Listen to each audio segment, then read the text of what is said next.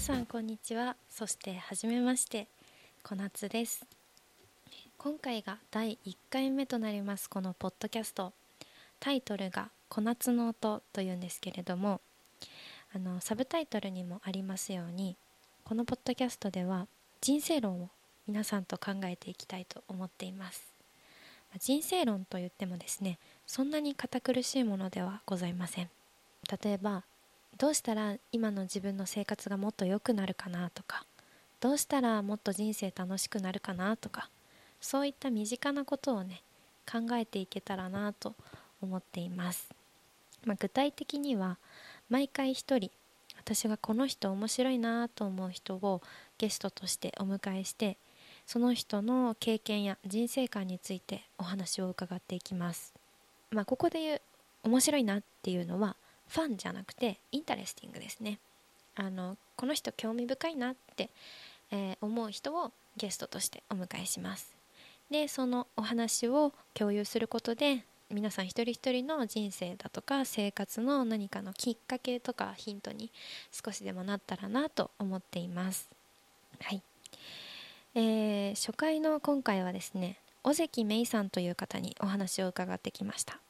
尾関さんは実は私の大学時代の友人の一人なんですけれどもなぜ彼女にお話を伺おうかと思ったのかというとですねとても面白い取り組みをされている方であの瀬戸門つなぐプロジェクトというプロジェクトをされている方なんです。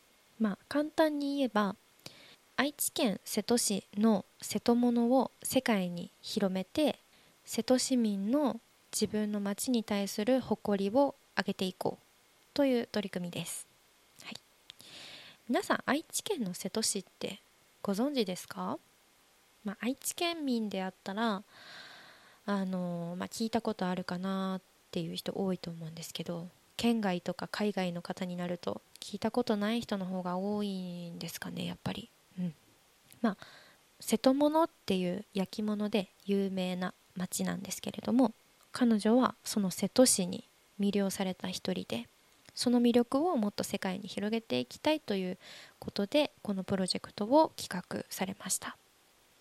でこの企画自体はですね私たちが大学4年生の時にあの実現されてカナダのモントリオールで2回瀬戸物の展示会が開かれました。で私このプロジェクト自体もすごく興味深いなと思ってもっと詳しい話を前々からね聞きたいと思っていたんですけれどもまあ難しいじゃないですかこれだけね大きなプロジェクトを企画から運営まで行って実現させようっていうのはすごく難しいと思うんですけどそれを学業とか就職活動とかそういうこととあの両立して夢を実現したわけですよね。でそれが私はすごいなとあのずっと思っていてなんでそんなことができたんだろうっていうこともあの聞いてみたいなと思っていました。なので今回このポッドキャストをやるってなった時に第1回目にまず尾関さんの話を聞いてみたいなと思ってオファーをさせていただきました。では、えー、私のお話はこれくらいにして実際のインタビューの模様をお聞きください。どうぞ。よろしくお願いします。よろしくお願いします。早速ですがメイがやってきた瀬戸門つなぐプロジェクトについて、えーと、どういう企画だったのかっていうことを簡単にリスナーの方に説明してもらっていいですか？はいわかりました、はい、お願いします、はい、瀬戸門つなぐプロジェクトというのは、えーと、大きな理由としては瀬戸市の、えーと、市民のプライド、うん、シビックプライドという自分の街の誇り度を上げるために、モントリオールまで行ってえー、瀬戸市町の展示を行うというプロジェクトでで今はちょっとあれですね報告会や巡回展示という方になっていまして、それをモントリオでの結果を瀬戸の人々に伝えているというのが今メインになってます、はい。ありがとうございます。えっ、ー、とじゃあその企画をちょうど大学生だよね。大学生の最後の年にやってたと思うんだけどどのタイミングでどんなきっかけで思いついてやろうと思ったのか教えてください。はい、はい、えーと、結構だいぶ前で、うん、私瀬戸に行ったのは実は大学1年生が初めてで、あなんか瀬戸ってちょっとゆこの辺りではよく聞くから行ってみようぐらいで行ったら、まあ陶磁器の街なんですけど、うん。本当にそれだけじゃなくて街全体が私にとっては古いところもありつつ現代も残してるようなうん。ちょっと独特な雰囲気が好きになってで周りの人でもそんなにえ瀬戸って興味ないなっていう反応だったんでその行ったことを話しても。なんでもうちょっと瀬戸のことを広めたいなってじわじわ来てたじわじわ。やっと4年生になってうん。留学も終わってで自分の語学力もある程度ついてから妹に話したんですねそれを。からあプロジェクトとしてやっていこうって本格に始ま的に始まったのがあでも3年生のあ。秋冬ぐらいだったんで2017年あ違う違う18年かな、へえあうん、そんな前から温めてた 企画だったんだね。そうそうそうそう、ええ一回なんだっけなあのつな飛び立てジャパンプロジェクトにうんうんあその企画で自分私一人で出したら、まあうん。うん一次試験通ったけど、うんうん二次試験で落とされてって感じで一回やめたの。そっかそっそうかそうそう。へえあそうだったんだ。う1年生の時から瀬戸に対する思いはあったっていう。あったあったへえそうだよね。なんか だってメイは瀬戸市民じゃないもんね。そう市民じゃないの、うん。あそうそこもポイントでずっと日清市民。うんうんうん。そうよくいろんな人に瀬戸市民なの。瀬戸市民だからやってるのって言われるけど、うん。全くあの一個またいだ都市みたいな町の人です。そうだよね。そこもちょっと不思議だったんだよね。なんか自分の街じゃないのになんでこんなに熱心に発信したいと思うのかなみたいな。逆に自分の街を発信したいって思ったこととかはなかった多分みんなに共通することだけど、自分がずっと住んでる町とかって、まあ、あって当たり前なのあがー身についちゃって私も旗から見たらいいところあるねって言われるけど、うん。日清市。うん。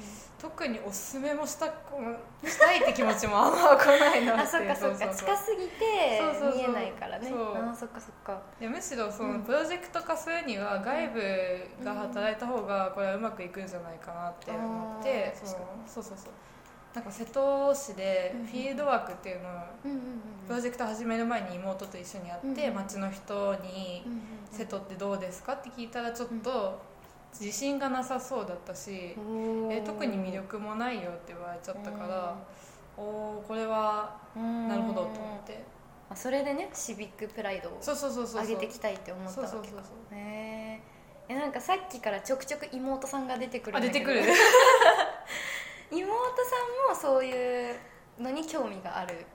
そう最初はあんま興味なくて、あ瀬戸市には。うんでも妹が専攻しているのが、うんうんその名古屋学芸大学うんのデザイン学科っていうところで、うんうんうんえっと、社会を良くしていくような企画をデザインするっていう、うん。ちょっと現代的な学学科に入ってて学科コースかな、そうそれでじゃあ街づくりとか街のうん。なんだろう PR とかをデザインしてみるっていう観点で興味を最初持ってくれた。で今はもう瀬戸も大好きになってて妹も。うんそんな感じで。そうなんだ。お互いの専門分野とか興味が合わさってこの企画ができたっていう。そうそうそうそうそう。だえ素敵ですね。ありがとうございます。じゃあ次の質問に行きたいと思います、あのーうんうん。結構大規模な企画だったと思うんだけどそれを姉妹2人で主に進めていっててなんか資金面とかその開催する上でいろんな人脈とかそういうのはどうやって築いていったのかな。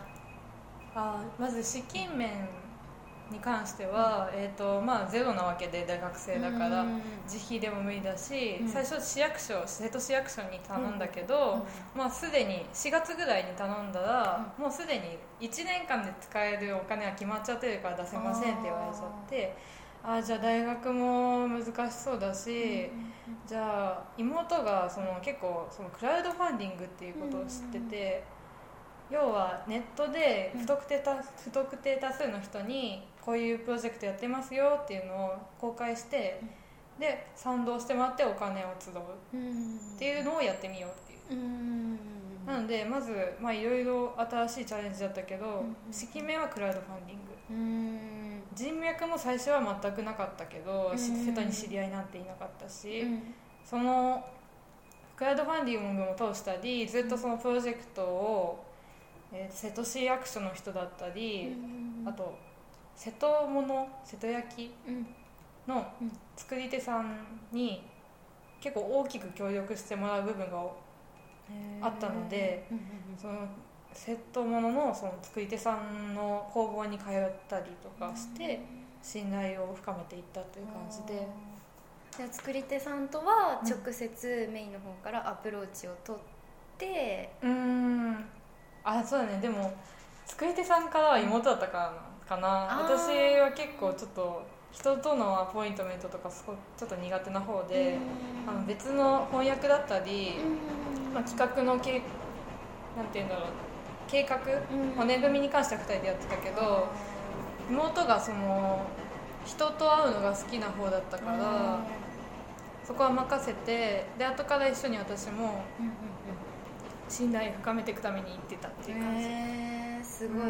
あのあれだね。うんうんちゃんと役割分担があるかなされてて。喧嘩よくしてたけどね。あそうなんだ。めっちゃしてたそう。へうん右脳と左脳って言われててなんか 私が左脳派で妹いいじゃんめっちゃバランス取れてるじゃん。いえいえ。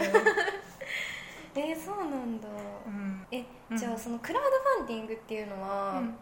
えでも結構やっぱ個人的なプロジェクトで、その資金を出してくれる人とかっていうのも、うん結構限られてると思うんだけど難しくなかったですか？最初はめちゃめちゃ難しかったです、うん。というのもクラウドファンディングって公開した時の出だしと最後ぐらいしかお金が集まんなくて、へー。基本的に。知らなかった。そうそうそう。始まりましたってなったらなんだなんだでみんな興味持ってくれて支援してくれる、うん。でも途中の中だるみがあってその間が一番大変でその間もずっとずっとクラウドファンディングやってますよっていうのを誰かしらに広報していかなきゃやっぱり次につながらないからうん。それをそうですね。うん。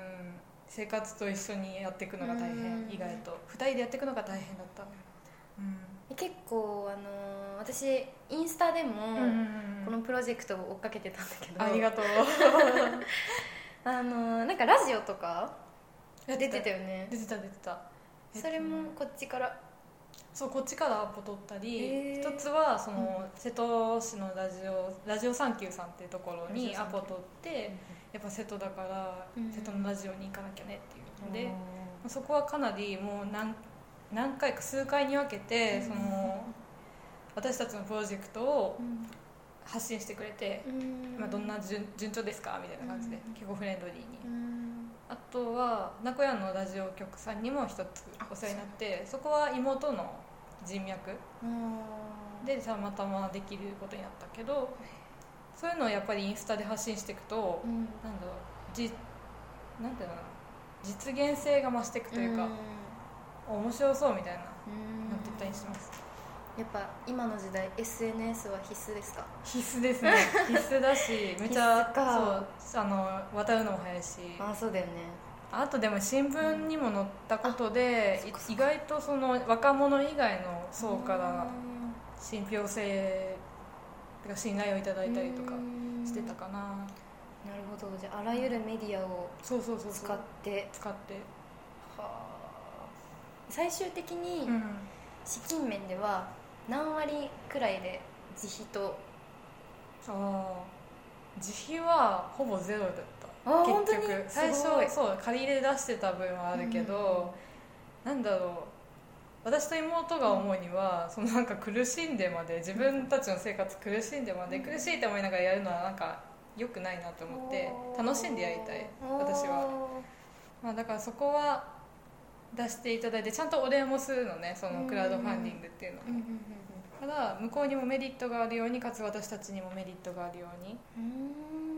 そうねやってったかな、楽しむことが一番大切っていうそうかな。スタンスで。うん、私はそう思いますね、ん。なるほど。じゃあ次の質問に行きたいと思います。はい。えー、と冒頭でも言ったんだけどちょうど大学生の時にね、うん。メインはやってて、やっぱ卒論とかもあったし最後の辺ってすごく大変だったんじゃないのかな両立がって思うんだけど、どうでしたか？最初多分、きえー、と期間2つに分かれるんだけど、うん4月から8月、うん。2018年のうんうんあ2018か。よし、うん。はそんなに忙しくなかった。企画自体も、うんえー、と出だしって感じで、うん。授業も週2回だったし普通に部活も行ってたから、すごいアクティブ。そうアクティブって思って 余裕はあったけど問題なのは9月から3月の間でその間に2回展示しに行ったしモントリオールに、うん。そうだよね。そう。2回やってるんだよね。そうそうそう2回やってるの。1回じゃね足りないと思って、うんうんおすそう。ごいしかも卒論も12月から1月が特にピークの時期なんだけど、やっぱそこはさすがに私も無理だって思って、うん。私と妹しかやっていいメンバーはいないんだけど、うん。まあ、妹にとりあえず広報 SNS での配信を託したりして、って感じかな。一応役割分担をしつつやってましたね。うん。妹さんがいたから学業と両立ができたっていう感じ。うん。そう私はねそう思う。えだって私びっくりしたんだけど卒業式で、うん メイはこのプロジェクトでなんか頑張ったねみたいな表彰を受けつつあ大学からね。そう、卒論でもうん。優秀でしたみたいな表彰を受けてたじゃん、うん、うん、びっくりした。この文武両道とはこのことかと思っいてや。本当にすごい感心したわけですよ。ありがとうございます。あいえいえ。で だから本当にすごいなと思ってそこが一番の謎だった。ああ、うん。でもどっちもなんか妥協はしなかった内容的には。うん、なんか卒論も卒論でうん。私がすごい興味あるテーマで現地までモントリオールまでアンケート取りに行ったし展示の時とは別で。別で？うん別で行った。だから計私は去年3回行ってるのか。すごい行くくねやべえね。前でたまるよね めっちゃ行くじゃん。3回行ってんだ。うん。1回目は自費だったけどねさあすがに。そうなんだ、うん。あ一石二鳥だねじゃなくってそうそう分けていってたんだね。分けていってた分けていってた。あすごい。へえそれが本当いろんな縁があって表彰もらったって感じかな。すごいわ。うん。ありがとう。やっぱ努力だね。努力かな。努力半分とうん周りのおかげかな、ああ本当本素晴らしい。当ありがとうございますそんなことはないです。いや本当にすごいなんかあのかっこいい友達だなって思います。ありがとう。褒められすぎるとねボロ出るからね。えー、っとじゃあその学業以外ではい。これは大変だったなって思うことはありますか？以外ですか？うん学業以外で。以外かな。特になかったかな、うん。基本楽しんでやってたから、うんうんうん私も。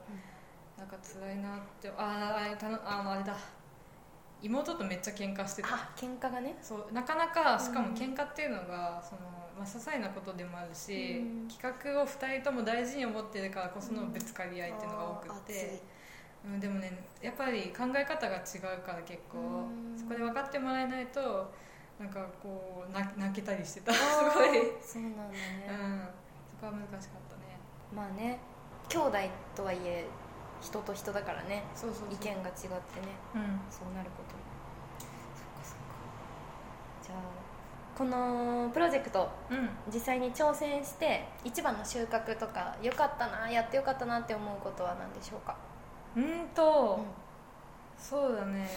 やっぱりうん。自信がついたことが大きくって、う最初はもう私と妹のなんかもう海外に展示するぞっていう若者らしいなんていうんだろう、勢いだけで始まったんだけど、それが結構その瀬戸の市役所の方やじゃああの作り手さんに「あいいね」って言ってくれることが多くってうん。いろんな人から。うん。周りの大人で賛同してくれる人が多いってことが、まあ、ちょっと自信につながったなっていうこと。うん。あとはそうだねやっぱ行動力も上がったなと思うし自分の専攻のフランス語力も上がったなと思うし、まあなんかいろいろ世界が広がったなとは思ってます。うん。世界広がるよね。広がるねなんだろうね。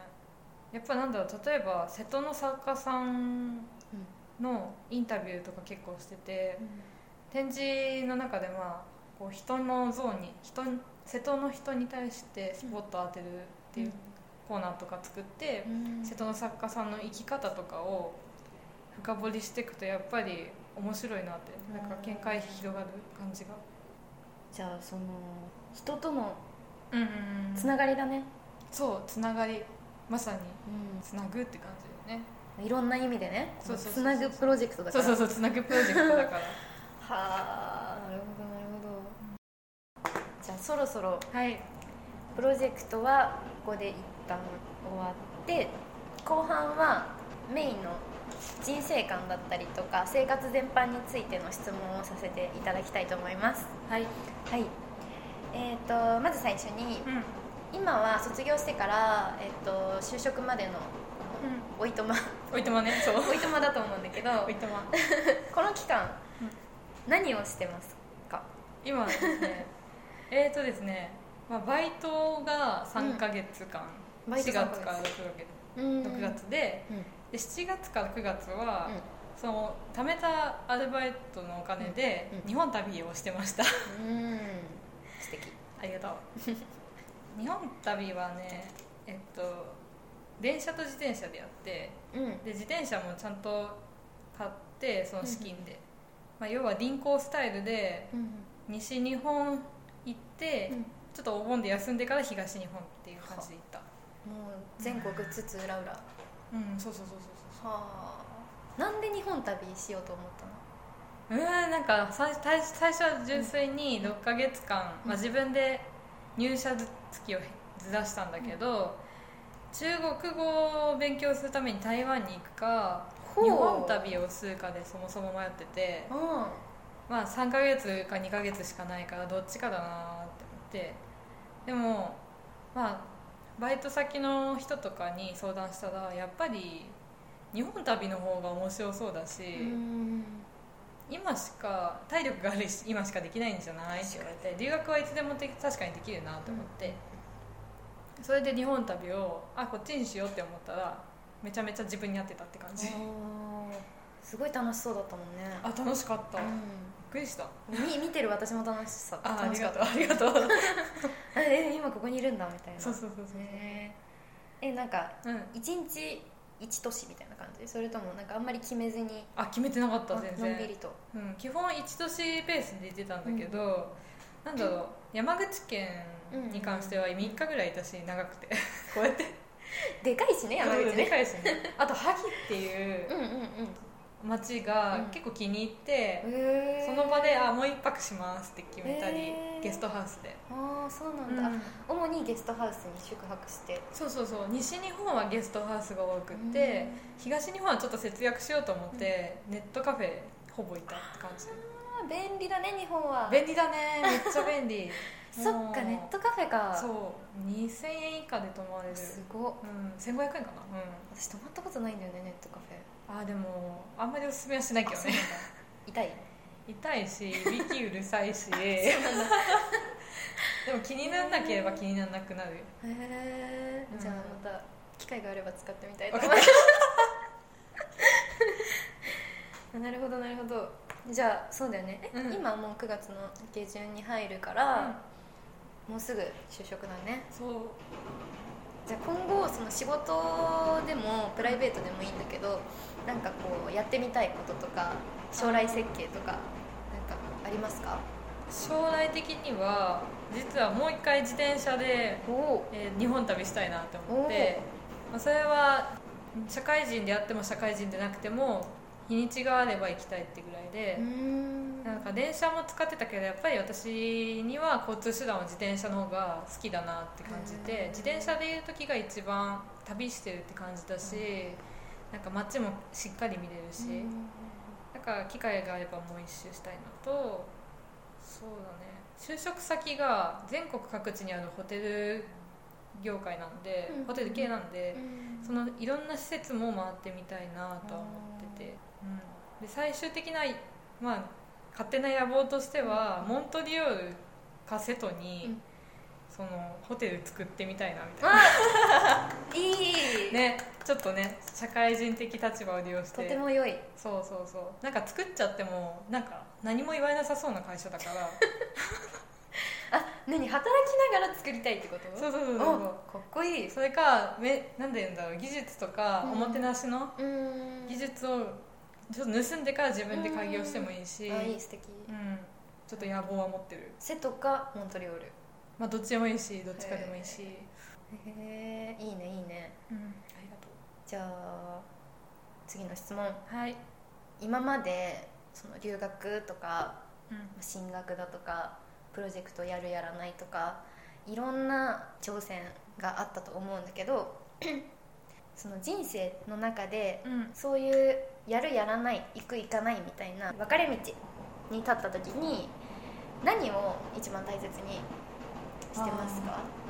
そう選ぶ上で。うん、例えば大学どこにするかとか今日の朝ごはん何かするかも選択だろうし。確かに。そうそうそうそうそう。だね。毎日常に人間は岐路に立たされている。そう人間1日3000回ぐらい決断してるらしくて。へー面白い。ねね面白いよね。もっと多かったかな、まあ、それでもうん。私がそれ大事にしてるのは、その後悔しないかなっていう、なんかそ後悔しなさそうな方を一回想像してやってみる、うん。で昔私はその後悔しないかなって想像してからの行動が結構遅めだったのね。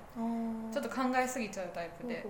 だからそれで機会を逃したりすることがよくあるんだけど最近はもう留学もしてから今が大事っていうことも大事なんだろう身についしっかりついてきたから決断も早くまあでもちゃんと考えて後悔しないかっていうのを大事にしてます。はうん。スピード感。そうだね。スピード感も大事かな。確かにね直感がねそう結構大切な部分あるよね。そうグダグダ考えてるとそうなの結局あれ自分はな何を考えてるんだろうでこれ今の時代結構さもうスマホでピーって、うん。あの検索できちゃうけどそうやって頭あの画面に向けてる間に何かを見過ごしてることも実はあったりして、電車だったりとか 人とあれだったりとか。間違いないね。そうそうそうそう。だからあんまりそういうのも気にせず、ん。直感とかを使っうん。て決断してもいいんじゃないかなって、うん。感うん、その直感も実は意外と例えば昔見たスマホの記事が中に入ってたり自分のとかなんか本読んだのが入ってたりとかどっかで得た知識を使ってる場合も多いから、確かに。考えてないように思えて実は考えてる。うん、うんうんうん。直感、そうはい。じゃあ最後の質問にしますね。はい。はい。寂しいね。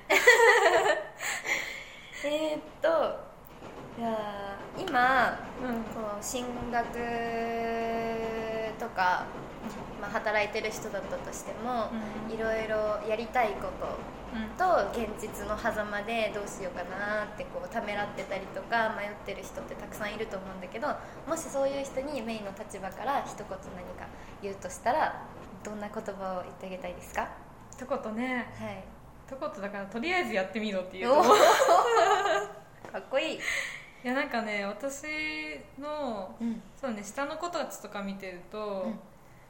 とかによくあとそのプロジェクトすごいことしてますねとかどうしてそんなことできるんですか？とか言われたりするんだけど、あん。まり自覚なくってそういうことしてる、なんだろうあんまり、まあ、か家の環境が特に何々しなさいって言われた記憶がなくって、何時まで帰ってきなさいとか、えっと、勉強しなさいも一回も言ったことないし、だからそういう環境のおかげもあって今適当にやってることが多いんだけど だからなんかそういうちゃんとなんかちゃんとしなきゃとか考えなくていいから失敗とかもとりあえずやってみてまあダメだったらダメでいいから、ね、それで得るものもあるしとりあえずやってみろって言いたくなっちゃう、うんやりたいならやってみるのが一番ってそうそうそうそう。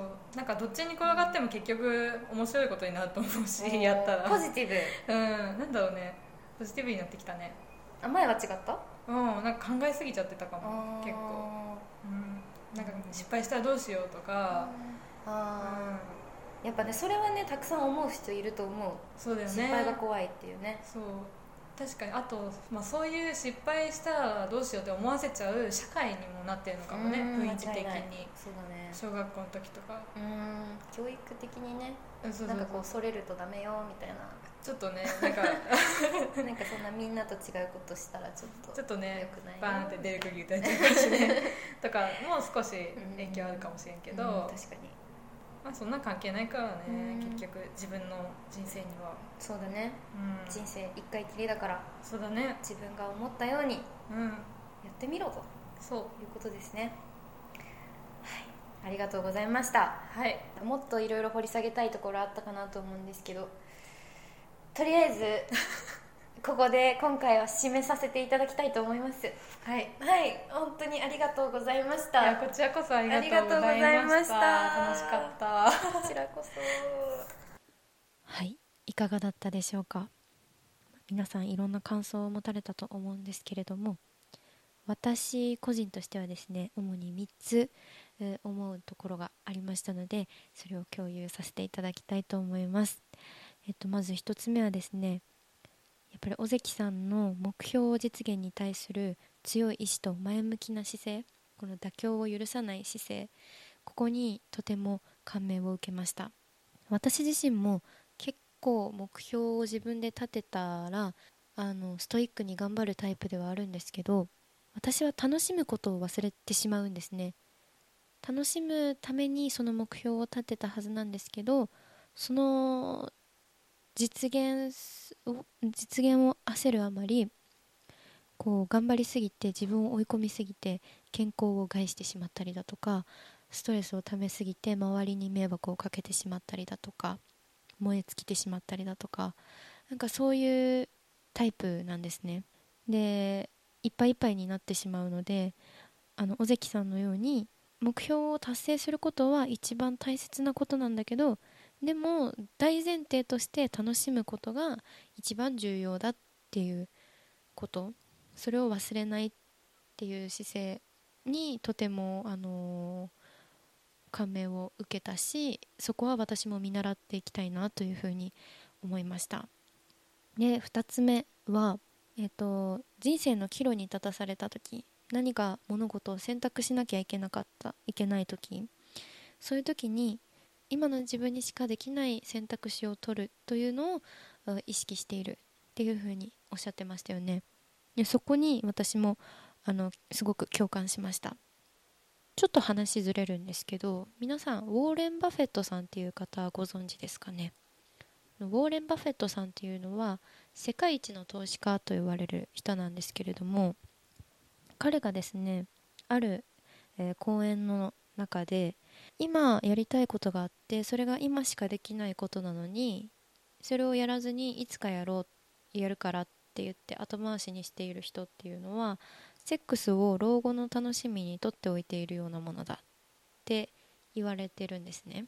で私はそれを聞いた時にはすごいいい例えすごい面白くて分かりやすい例えだなって思ったんですね。本当に尾関さんの話しかりウォーレンさんの話しかりなんですけれどもやっぱり今しかできないことがあってでそれ自分もすごくしたいことなのにそれをやらずに結局後になって後悔するっていうのは本当になんか、うん、そんな悲しい人生ないなって私は思うんですね。だからまあいろんな道の選び方人それぞれあると思うんですけど私だったら今しかできないこと自分がやりたいことその直感に正直にあの道を選んでいきたいなって思います。はい。だからそうですね。何か今悩んでいる方とかどっちにしようかなってこうためらっている方とかがいたらまあ一つの考え方としてそういう直感的に絶対後悔しないように今本当にやりたくて今しかできないことを選ぶっていう選び方もあるよっていうことを覚えておいてくださると嬉しいです、はい、で最後3つ目なんですけど3つ目は世界を広げたいならチャレンジをすることを恐れてはいけないなっていうことをメイさんの尾関さんのお話から改めて勉強させていただきました。私自身がこのポッドキャストを始めるのもとても自分にとっては挑戦だったんですけれども、なんでこのポッドキャストやろうかって思ったのかっていうとやっぱりあの社会人になってから私会社員まだ1年目なんですけれども社会人になってから会社と自宅の往復の日々それがずっと続いてなんかもう世界広げたいなもっといろんなインスピレーションをいろんな人との出会いから受けてみたくてそれでポッドキャストをやろうって思ったんですけどあの本当に何か今の自分の生活に不満があってそれを変えたいとかもっと自分の見解広げていきたいなって思っている方がいたとしたらやっぱり何か自分から一歩アクションを起こさないとそれは絶対変わらないですよね。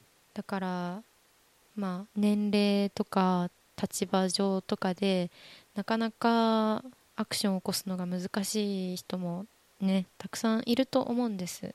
思うんですけどやっぱりできない理由とか逃げ道言い訳を考えるんじゃなくってできる理由を考えて、うん、本当に世界を広げたいって思っているんだったらチャレンジすることを恐れてはいけないなっていうふうに思いました。はい。ということで私の感想ですね。私が主に感じたのはこの3つのことでした、あの皆さんはどんな感想を持たれたでしょうか？もしよろしければあのシェアしていただきたいです。あのインスタグラムやっておりますのでインスタグラムでも大丈夫ですしあのメールアドレス小夏の音アットマーク Gmail.com の方にご意見ご感想送っていただいても大丈夫です。あの私がこう一方的に喋ったりとかインタビューを発信して終わるだけじゃなくってもっとこう聞いてくださっている人がどんなことを考えたのかとかそういうのもすごく気になるのでもしよろしければシェアしていただけると嬉しいです。はいではあの最後まで聞いてくださってありがとうございました。また次回のポッドキャストでお会いできると嬉しいです、えー、それではバイバイ。